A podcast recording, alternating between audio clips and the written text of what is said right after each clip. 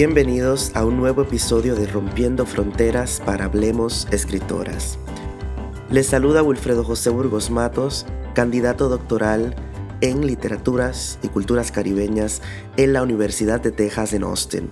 Hoy tengo el placer de presentarles a la escritora cubano-americana Kristen Millares Young, con quien sostuve una maravillosa conversación sobre su primera novela Subduction y varios temas que resaltan en su escrito como indigenismo, sonidos, paisajes y geografías del noroeste pacífico de los Estados Unidos. Kristen Miyares Young is a Cuban American essayist and journalist. She has a bachelor's in Latin American history and literature, with minors in Latin American studies and Spanish from Harvard University as of 2003. In 2010, she served as a multimedia journalism fellow at the University of California, Berkeley. Millares Young also has a Master of Fine Arts in Creative Writing and was a GeoMap Fellow at the University of Washington from 2010 to 2012. From 2018 to 19, she was the prose writer in residence at the Hugo House Writing Center in Seattle. In journalism, she began as a general assignment reporter intern for Time Magazine, El Heraldo Buenos Aires, El Heraldo Miami, The Washington Post, and The Guardian. After four years, she was a business and political reporter for the Seattle Post Intelligencer. She is the co founder and chair of the board of Investigate West, a nonprofit news organization dedicated to research in the Pacific Northwest. While at the New York Times, she contributed to Snowfall, the Avalanche at Tunnel Creek, a report on the 2012 Tunnel Creek Avalanche, which won the 2013 Pulitzer Prize in Feature Writing and a Peabody Award. As an investigative journalist, she specializes in topics such as the environment, missing and murdered Indigenous women, education, social justice, gay rights, embezzlement, and corruption. She currently teaches creative writing in English and Spanish at Hugo House, the Port Townsend Writers Conference, and the Seattle Public Library. I am sure that you will enjoy our conversation.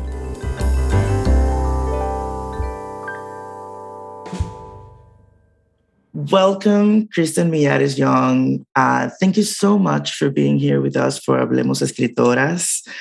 I'm going to jump right into it. I want us to start this conversation by asking you how did you get to subduction?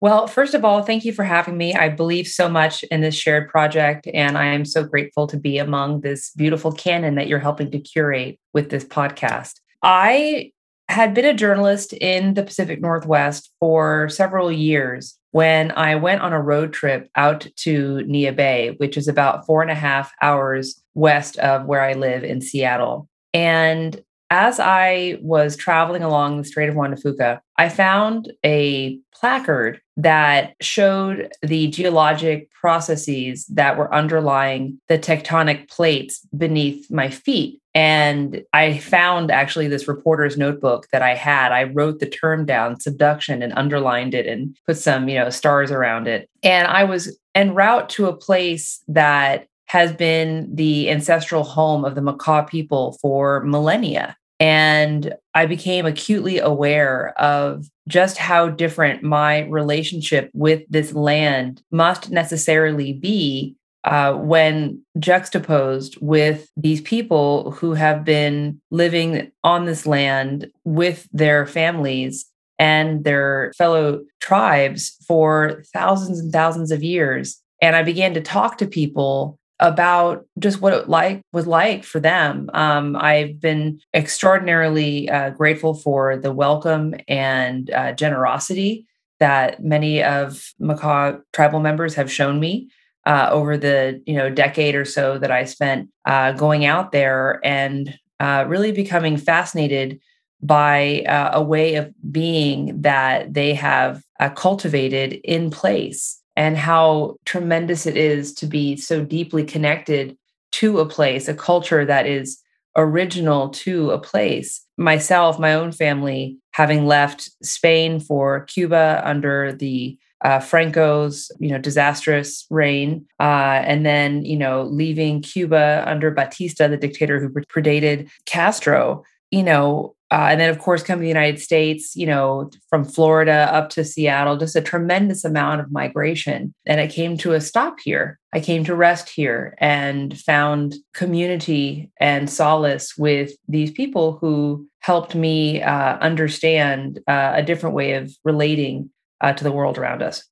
Wow. So the, you know, the character, Claudia, is super linked to that kind of, you know, anthropological view and encounter in many ways. That's that's so interesting that it is your own work um, as a journalist that leads you there, you know, and when you do journalistic stuff, uh, I am a journalist as well, uh, you tend to have this, you know, very particular way of looking at things, right? Well, it's kind of, you know, they tell you to cultivate a dispassionate eye to then, you know, to cloak in the third person objectivity, quote unquote. And of course, though, what journalists and anthropologists share is an incredible curiosity about the world. You know, the question of whether it's possible to get your own prejudices out of the way enough to see the world, you know, is one that is being refined over the years through the improvement of uh, practices of ethics you know across many various fields. And of course you know the contact between migratory peoples and indigenous peoples is one that is very fraught ethically um, and provides a very stark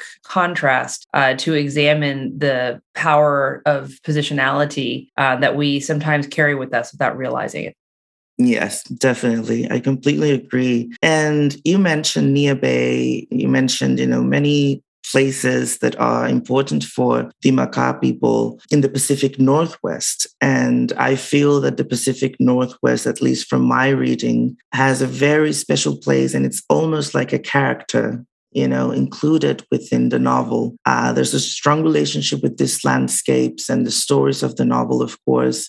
So, why this geography kind of like caught your attention so much? You mentioned this stop amid your multiple uh, migratory movements, not only yours but also your ancestors, etc. So, why is this geography important to you specifically? Um, and why do you think it is important to continue to feature these other geographies in Latinx literature beyond um, other epicenters um, such as New York, Miami, uh, etc., or Chicago, for example? What does Seattle, the Pacific Northwest, and Neah Bay have for Latinx literature as a site of, of narrative?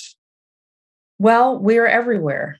Mm-hmm. Right. We are not just in urban areas. We are deeply interwoven into the fabric of this country through the land uh, and through dispersal to the outermost reaches. And that relationship with the land, though sometimes disrupted and made a source of trauma for those who were compelled into migration against their, you know, against their hopes, it's also a place of renewal and opportunity. And the sheer abundance of natural uh, grandeur uh, and beauty in the Pacific Northwest and particularly on the Makah Nation, uh, their northwest tip of the lower uh, 48 and just jutting out into the Pacific, surrounded by incredible amounts of marine life and forested um, headlands, essentially, just beautiful in verdant, you know, valleys, you know, rivers running through them. And so, this pride of place and the ability of uh, the Makah people using their traditional uh, methods and in modern times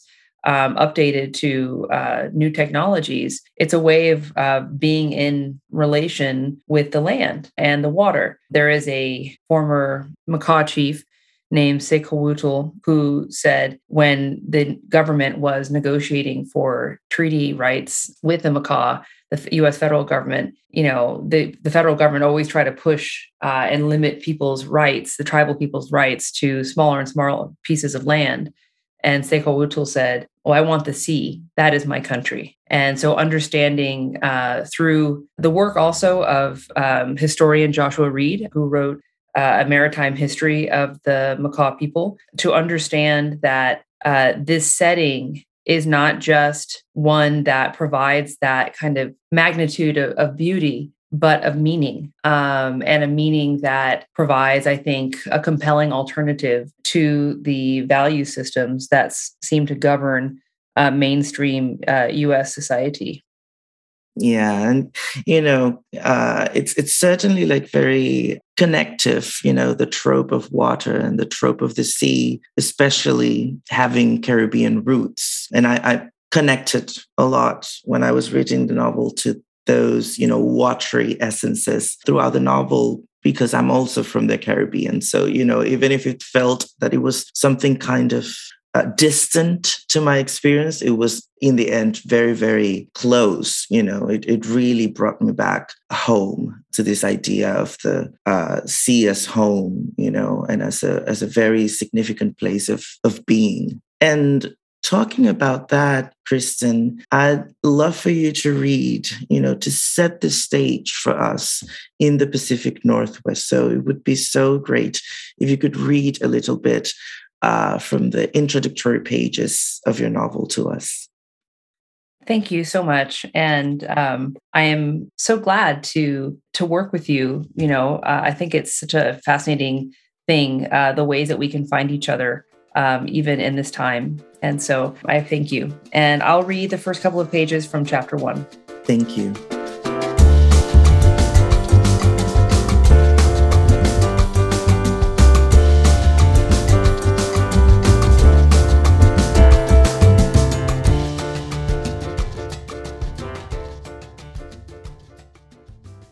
The shore pulled away. Froth churned from its feet to hers. The engines hummed through her bones. From the aft deck, Claudia looked back toward the city they made home. She searched the skyline for places they had been happy the top of the Space Needle, a waterfront park, the Ferris wheel, until her westward passage split the horizon into expanses of gray, demarcated into sea and sky by hue alone. Puget Sound opened in fathoms below the ferry. Claudia left town without saying her goodbyes. Seattle was a small world. Movers must have swarmed her house to clear out Andrew's belongings in the space of one morning. The neighbors would have seen. What had they seen? She couldn't bring herself to ask whether her sister had been on site to supervise, and Claudia hid her phone in case someone felt like sending unsolicited glimpses of Maria, deciding what to take, practicing wifeliness, slipping Andrew a kiss for courage as the first box was packed. Claudia pictured Maria's thick curls, her narrow shoulders, her rounded hips, birthing hips. The broadcaster's voice echoed through the loudspeakers, cautioning passengers about unknown items and suspicious activity. It was cowardly of Andrew not to deliver the news in person. Worse still, Maria. Did they think that she would handle it poorly? That Claudia was dangerous? Listening to the roar of the props, she saw what her fate might have been her body lying in the bathtub, blue and bloated, afloat. Her stomach twisted. It was more than she could take or forgive. They knew what they were doing, she thought, yet they think I deserve it. Gulls swept the boat's wake. She was surprised by how close they came, how she could see feathers tracing their sinuous curves, how they were suddenly beautiful, not the splattering scavengers they had been, but flight itself. Right now, everyone I know is stuck at a desk. And then there's me, Claudia thought, on my way back into the field. As a child in Mexico, she wanted to go somewhere, anywhere, away. She had always studied people. She never envisioned herself as an anthropologist, preferring something more dashing, like explorer. But here she was, en route to the Makah Reservation at Neah Bay, an old whaling village on the northwest tip of the lower 48, Indian country. Last year, she noticed Andrew timing her periods, his prick vanishing 10 days after she first bled, which was almost funny because lately she found herself wanting to be careless, to chance it. folding up her body on her side of the bed, ovulating alone whenever she could manage it. She had made it through her 30s unscathed. And that was when they were still trying. And now she thought, I'm old. I'd have a baby with Downs if I could have one at all. I just wanted something from myself, still do something bigger for myself, bigger than myself, bigger than all of this. I don't know how to get it without wanting it. Why couldn't he understand? Besides, what kind of man fucks his wife's sister? Claudia tilted her head to consider the inverse. What kind of wife would allow her husband to become so close to her sister that he could fall for her, fall inside of her, fill her up? Only a conniving bitch would wrap her legs around her brother in law. Maria's legs were curvy, great gams, Andrew once said. In horror of excess flesh, Claudia carved herself to gristle. Maria's thighs bloomed. Claudia imagined they would shake in sweaty reverberation during sex, a shuddering and prayerful response to the call of loin striking flank, so unlike the flat slap of muscle her own lovemaking had become. Last month, when her fingers crept between buttons to his curly nest, his hand rose to still her wayward progress. She left her arm on top of him, trying to act natural, like this was cuddling. They pretended to sleep. It took 10 minutes to amass the strength to roll onto her back and concede. It was terrible to be uneasy in her own bed. She hadn't felt that way since college. But this time it was her husband, and having had his love and lost it made her physically ill. A malaise so invasive, it was as though she were at altitude, her body shutting down extremities, fingertips first. She signed the papers to be done with it. He wanted out. Oh, wow, I love it. you know, it's so powerful, the beginning with all the the betrayal kind of like setting off a lot of the the introspective tone of the novel. And you mentioned at the beginning that you are a journalist, you were working as a journalist, and I'm quite curious to know how do you transform that style of writing into novelistic writing. I know that sometimes it's kind of a difficult jump to make, but still, it's you know, um, it's it's that's why words are powerful. We just find a way to to master them in different styles. So, how was that? How was that process from journalistic writing and getting more into narrative for you? Thank you for this question. You know, it was arduous. Frankly, I had been taught to invest so much of my observation and note taking in the surface as a journalist, right? What did they say? What were they wearing? Where what do you see around you, right? Uh, and then of course, you know, occasional flashes of insight, you know, tucked in among the notes if you have time when you're interviewing a subject. But the truth of writing like a novelist is thinking like one. And for that, you need to allow your mind to kind of rove the landscapes of various kinds uh, within the story, whether those be interior or exterior, and allowing oneself the luxury and the necessary luxury of wondering what another person is thinking and to uh, interrogate one's own you know presuppositions about what that might be or what they may have going on in their lives that's affecting them many times within journalistic writing motive is of course you know a field of inquiry but it tends to be kind of overshadowed uh, by what the action was. But the truth of all action is that it is the culmination of intense thought you know uh, and feeling. And so kind of riding those tides of feeling uh, as a field of inquiry and allowing myself to spend the years, frankly, doing the research and getting to know the story and these characters. And then, you know, in revision, uh, many drafts were necessary. I read it aloud to myself many times, which is something that I always recommend that my students do. I try to make them, I compel them towards, you know, uh, performance opportunities. Nothing will cure a paragraph faster than the stage, you know.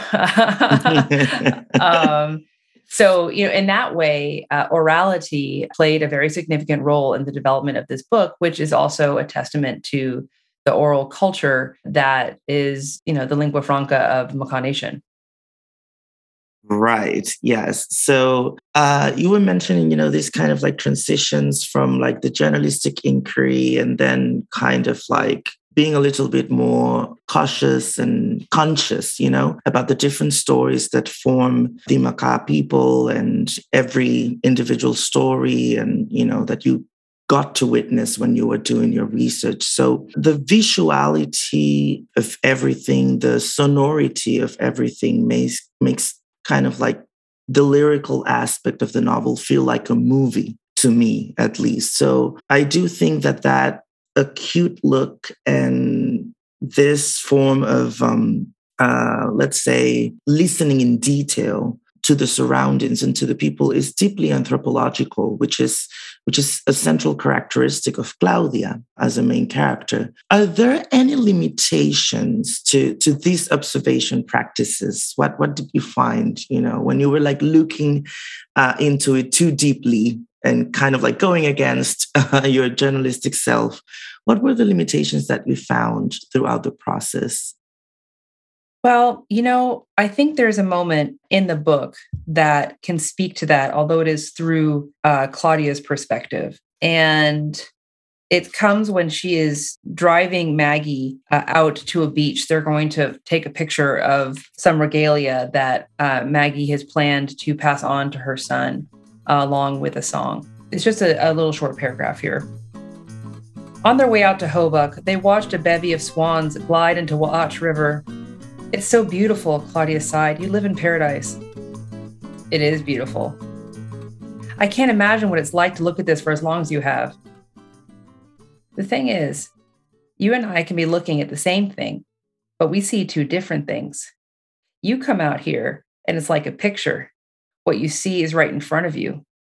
But I look at it and I see a lot of places in time all wrapped in one, you know? I see the stories my parents told me and their parents like how the sea covered this prairie for four days, back when the waters rose and sent our canoes every which way. And the whole time I'm remembering, you're thinking about birds. So, kind of beginning to excavate the multidimensionality of memory and cultural knowing, which is made possible by indigeneity and which must necessarily be hard to fathom for any person uh, who has not had that direct experience. And so to uh, allow space for elision, and I really focused craft of subduction uh, on the architecture of what remains unsaid between these characters. And there is so much truth to the fact uh, that governs their lives. And I think, you know, much of much of everyone, much of humanity is in that we live in permanent states of non disclosure, right? Carrying mm-hmm. so much that we never share. Mm-hmm. And so allowing the book to move around those moments of tension and tacit knowing is part, I think, partly was I was able to do that because the the landscape holds it too. And when I began to this hush, you know, this this meeting, this violent meeting between the land and the sea, you know, but also so fertile. And when I was charting out the book, I was obsessed during the revision process and was like, you know, I charted out Peter and Claudia um, as according to like their actions and like kind of the emotional register of those actions and the effect that they had. And and basically their two lines on this graph took on the form of a sine cosine. And I was shocked, right? And then I and then I thought, why am I shocked? Because you know this land it, fractals are endemic to our geology and to um, that in that geology that that place creates the culture. So the fractals are also resonating throughout the cultures you know and their conflicts. And so of course you know it would show up in the work um, that there would be fractals you know underlying the work because it's the sound like the songs you know of this you know that are part of this uh, bequeathment uh, of peter's inheritance. You know the this the sound vibration is is akin to the waves you know in their patterning if you were to graph them and so like just uh, allowing the expansiveness of those moments of resonance to hold the charge for all that really cannot ever be encapsulated directly uh, but must always be gestured toward was a way that i tried to weave those limitations and the longings and the hopes and the damage uh, into the fabric of the book. That's wonderful. I definitely felt that, you know, like whatever, I don't know, a character was not um, uh, giving, uh, it was kind of like the landscape that definitely kind of um, gave it a sense of completion. So everything was kind of intermingling at all times to build up uh, the narrative of, of the book.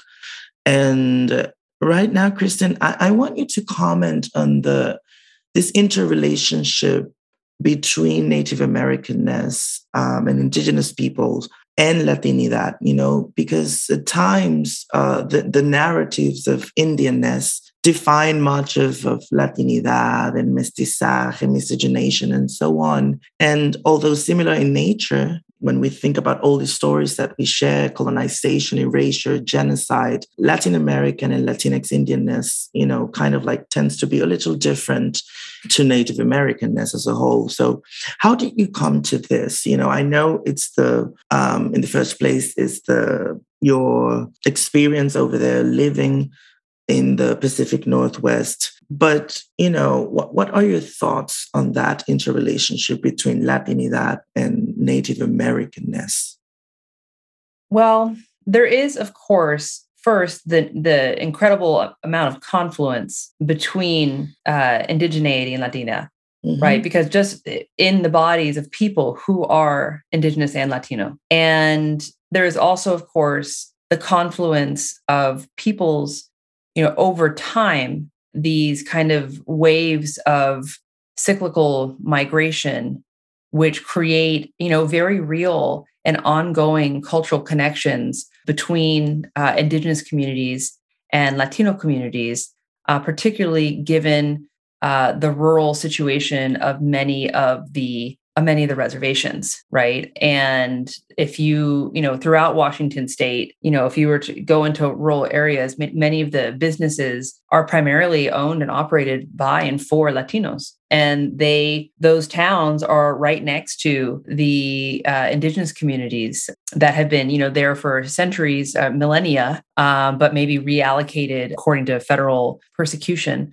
uh, to certain lands over, versus others. And so the connection between the cultures is ongoing and real in the daily interactions of those people from a kind of uh, pulled back perspective, you know, looking at our kind of understanding of the nature of indigenous communities throughout the United States, you know, I don't think that many Latinos are taught uh, who have come here in diaspora from other places are think of themselves as settlers you know? But the fact is that every immigrant every new immigrant into this country is upon arrival a settler in terms of uh, their ongoing complicity with the land uh, theft that and um, kind of desecration of various sites and underfunding and ongoing containment of the expansiveness of the rights that were promised to various tribes through treaties. And so you know there are many different kinds of we in this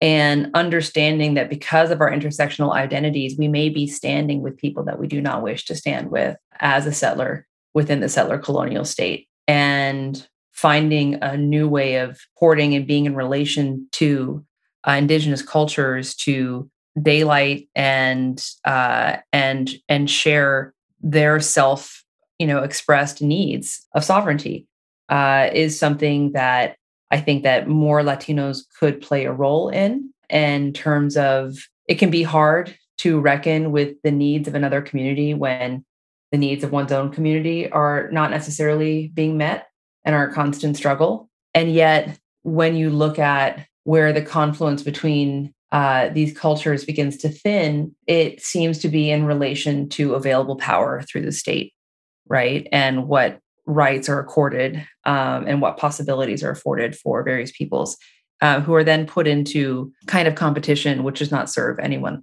you know within the community. So i think that it takes uh, a lot of thinking and listening. And uh, one thing that i really appreciate that latinos and indigenous peoples share um, in my experience it has been uh, a real focus on family and understanding that there is a um, a wisdom that is contained uh, within the generational lineage of a family um, by the elders. And I really appreciate that uh, kind of matriarchal uh, conveyance of knowledge, even within societies uh, that you know are also arguably very um, more and more patriarchal, given influences of the Catholic Church within the Latino community, particularly, and the kind of forced um, transitions uh, within tribal structures that the federal government of the United States required in order for their kind of you know agreements to be seen as you know intergovernmental the formation of those councils and who was on them and you know how it was decided and everything um, definitely helped codify some of the problems uh, that uh, are inherent to us governance. And I hope that by engaging deeply with these questions, you know, we're able to bring more nuance to a discussion that can sometimes begin to feel, even from people with whom I share beliefs, to feel a little bit like propaganda. Yeah, definitely. And I love that all of what you have just said is leading me to my uh, next question because you're touching on many pressing issues that both the Latinx communities and uh, indigenous communities, you know, kind of like can continue to to think about and you know and kind of like build something out of it. And as a journalist, as as a writer, Kristen, what are some of the th- topics that you think need to be talked about more in our creative you know um, world but also in journalism etc and you have touched of course on settler colonialism issues of governance. What else do we need to hear about?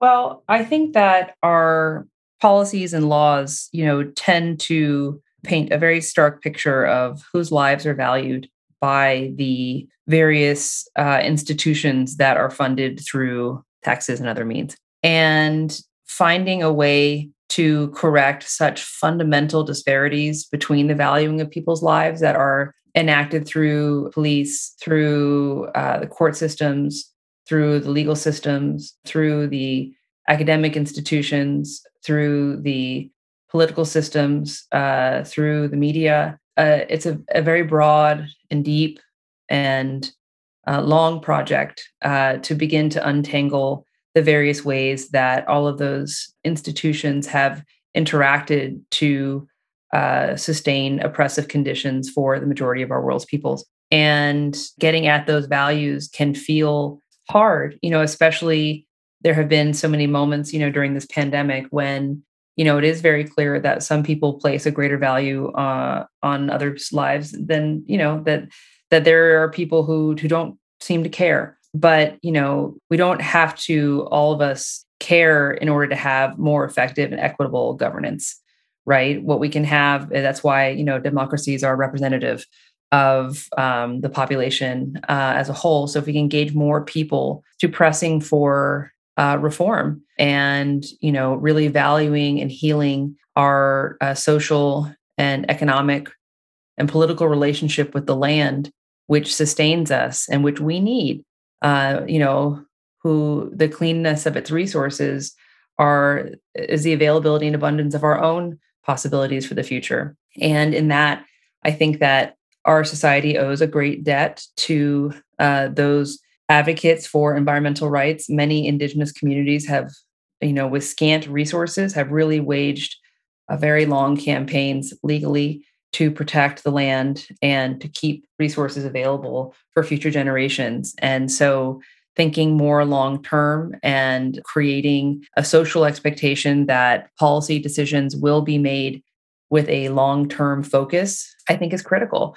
Uh, we have to, the writing the ship is you know a long process um, and so it needs to be sustained and crafted for you know generations of of people to come. And if i could in my you know in my time as a journalist i have uh, investigated the disappearance uh, of uh, indigenous women uh, particularly an actress named misty upham blackfeet actress who uh, went missing in the woods in auburn washington. And during that story, I, you know, did a lot of records, you know, requests and found, you know, basically wholesale deception and negligence uh, on the part of the police department. And so, you know, I I was recently reminded of how important it is that our institutions actually serve our communities and to kind of recognize how a subjective care can be and how can be so summarily denied another person because of racist presuppositions was startling. And so, you know, I do think that there, you know, we need better uh, responses for various kinds of,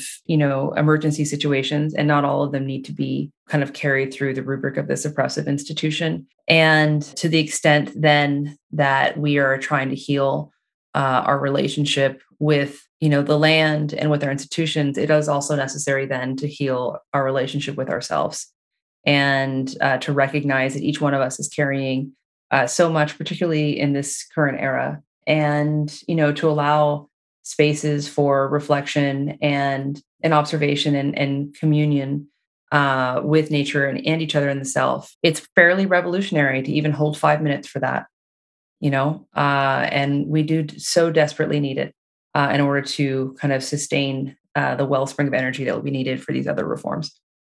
Definitely, that was so beautiful, and it's, it's you know, uh, it made me a little emotional. This thing about holding space for, for one, you know, for oneself, for your own self, and and your own spirit, and all the stories and struggles that you carry yourself, you know, uh, within bigger communities. Uh, and definitely, we do need more sustainable futures for our communities. And talking about that future and futures and your future self, Kristen, have you thought at all about writing in Spanish? Is there a translation coming um, of Subduction? What's the future for this um, novel, this this big project that, of yours that you embarked on so many years ago? So, you know, I would love to see a Spanish language translation of Subduction and my future works. Um, I actually just this past weekend uh, taught a personal essay workshop uh, in Spanish in Tieton, uh, Washington, which is a agricultural community outside of Yakima. Um, and I, I, just love the students that I was able to engage with um, at that workshop, which is hosted by uh, Humanities Washington and uh, Tieton Arts and Humanities. So, you know, I really enjoy being in communion with other writers, you know, in Spanish. I have tended to done that verbally, right? And I read primarily in English. I do uh, read in Spanish uh, sometimes, um, but I would say um, most of the, the Spanish that I speak is to uh, my children, who I'm raising in Spanish, and I read to them, uh, and that has been a joy uh, to find uh, literatures to share with them.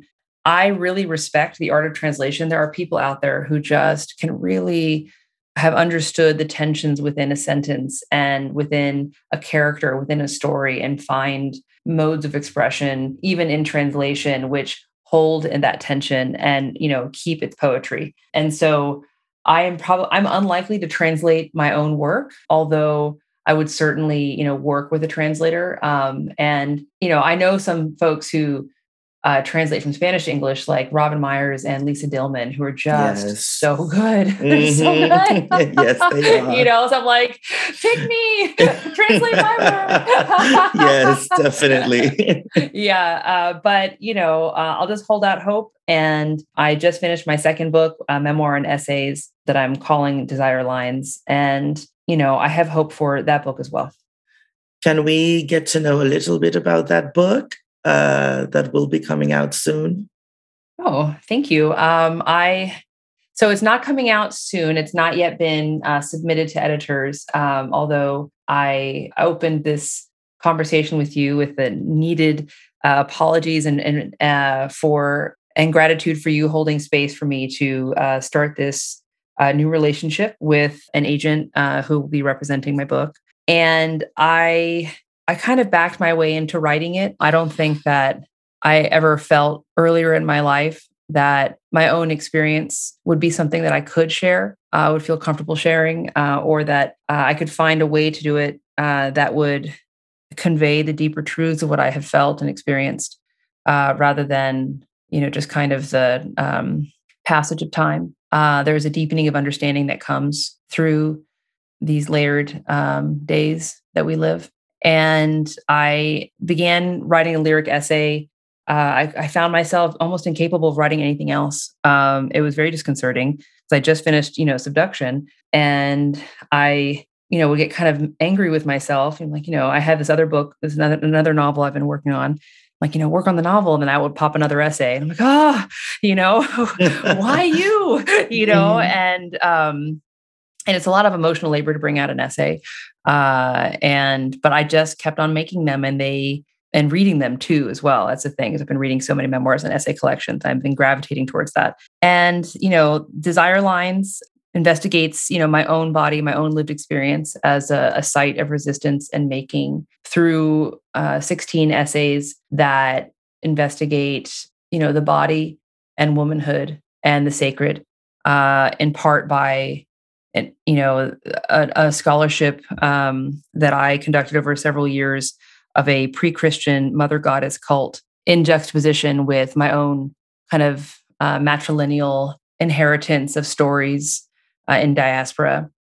And um, kind of so twining these inquiries into the body and into the landscape and into our history uh, and into you know the possibilities for reframing uh, our most basic ideas about uh, the structures which govern our morality. So that's that's the book. Uh, i am very much it's it's become an obsession these these works and i i lose track of time. Uh, and i appreciate uh, your patience as i as i share a little bit about it. Um, and for your very you know just extraordinarily profound understanding of my novel and the thoughtful approach uh, that you brought to um, getting at it you know its heart.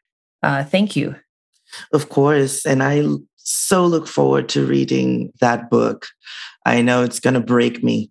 it is. It's one of those. It's one of those. I know it will. So, Kristen, this has been amazing. Thank you so much for your time, for your brilliance, for your work. And I'm sure that our listeners will love this conversation. And I know that if they haven't done so already, they will run to get subduction and they will you know get right behind you to read all your work and support you every step of the way. Thank you so much. To you. It's been an honor.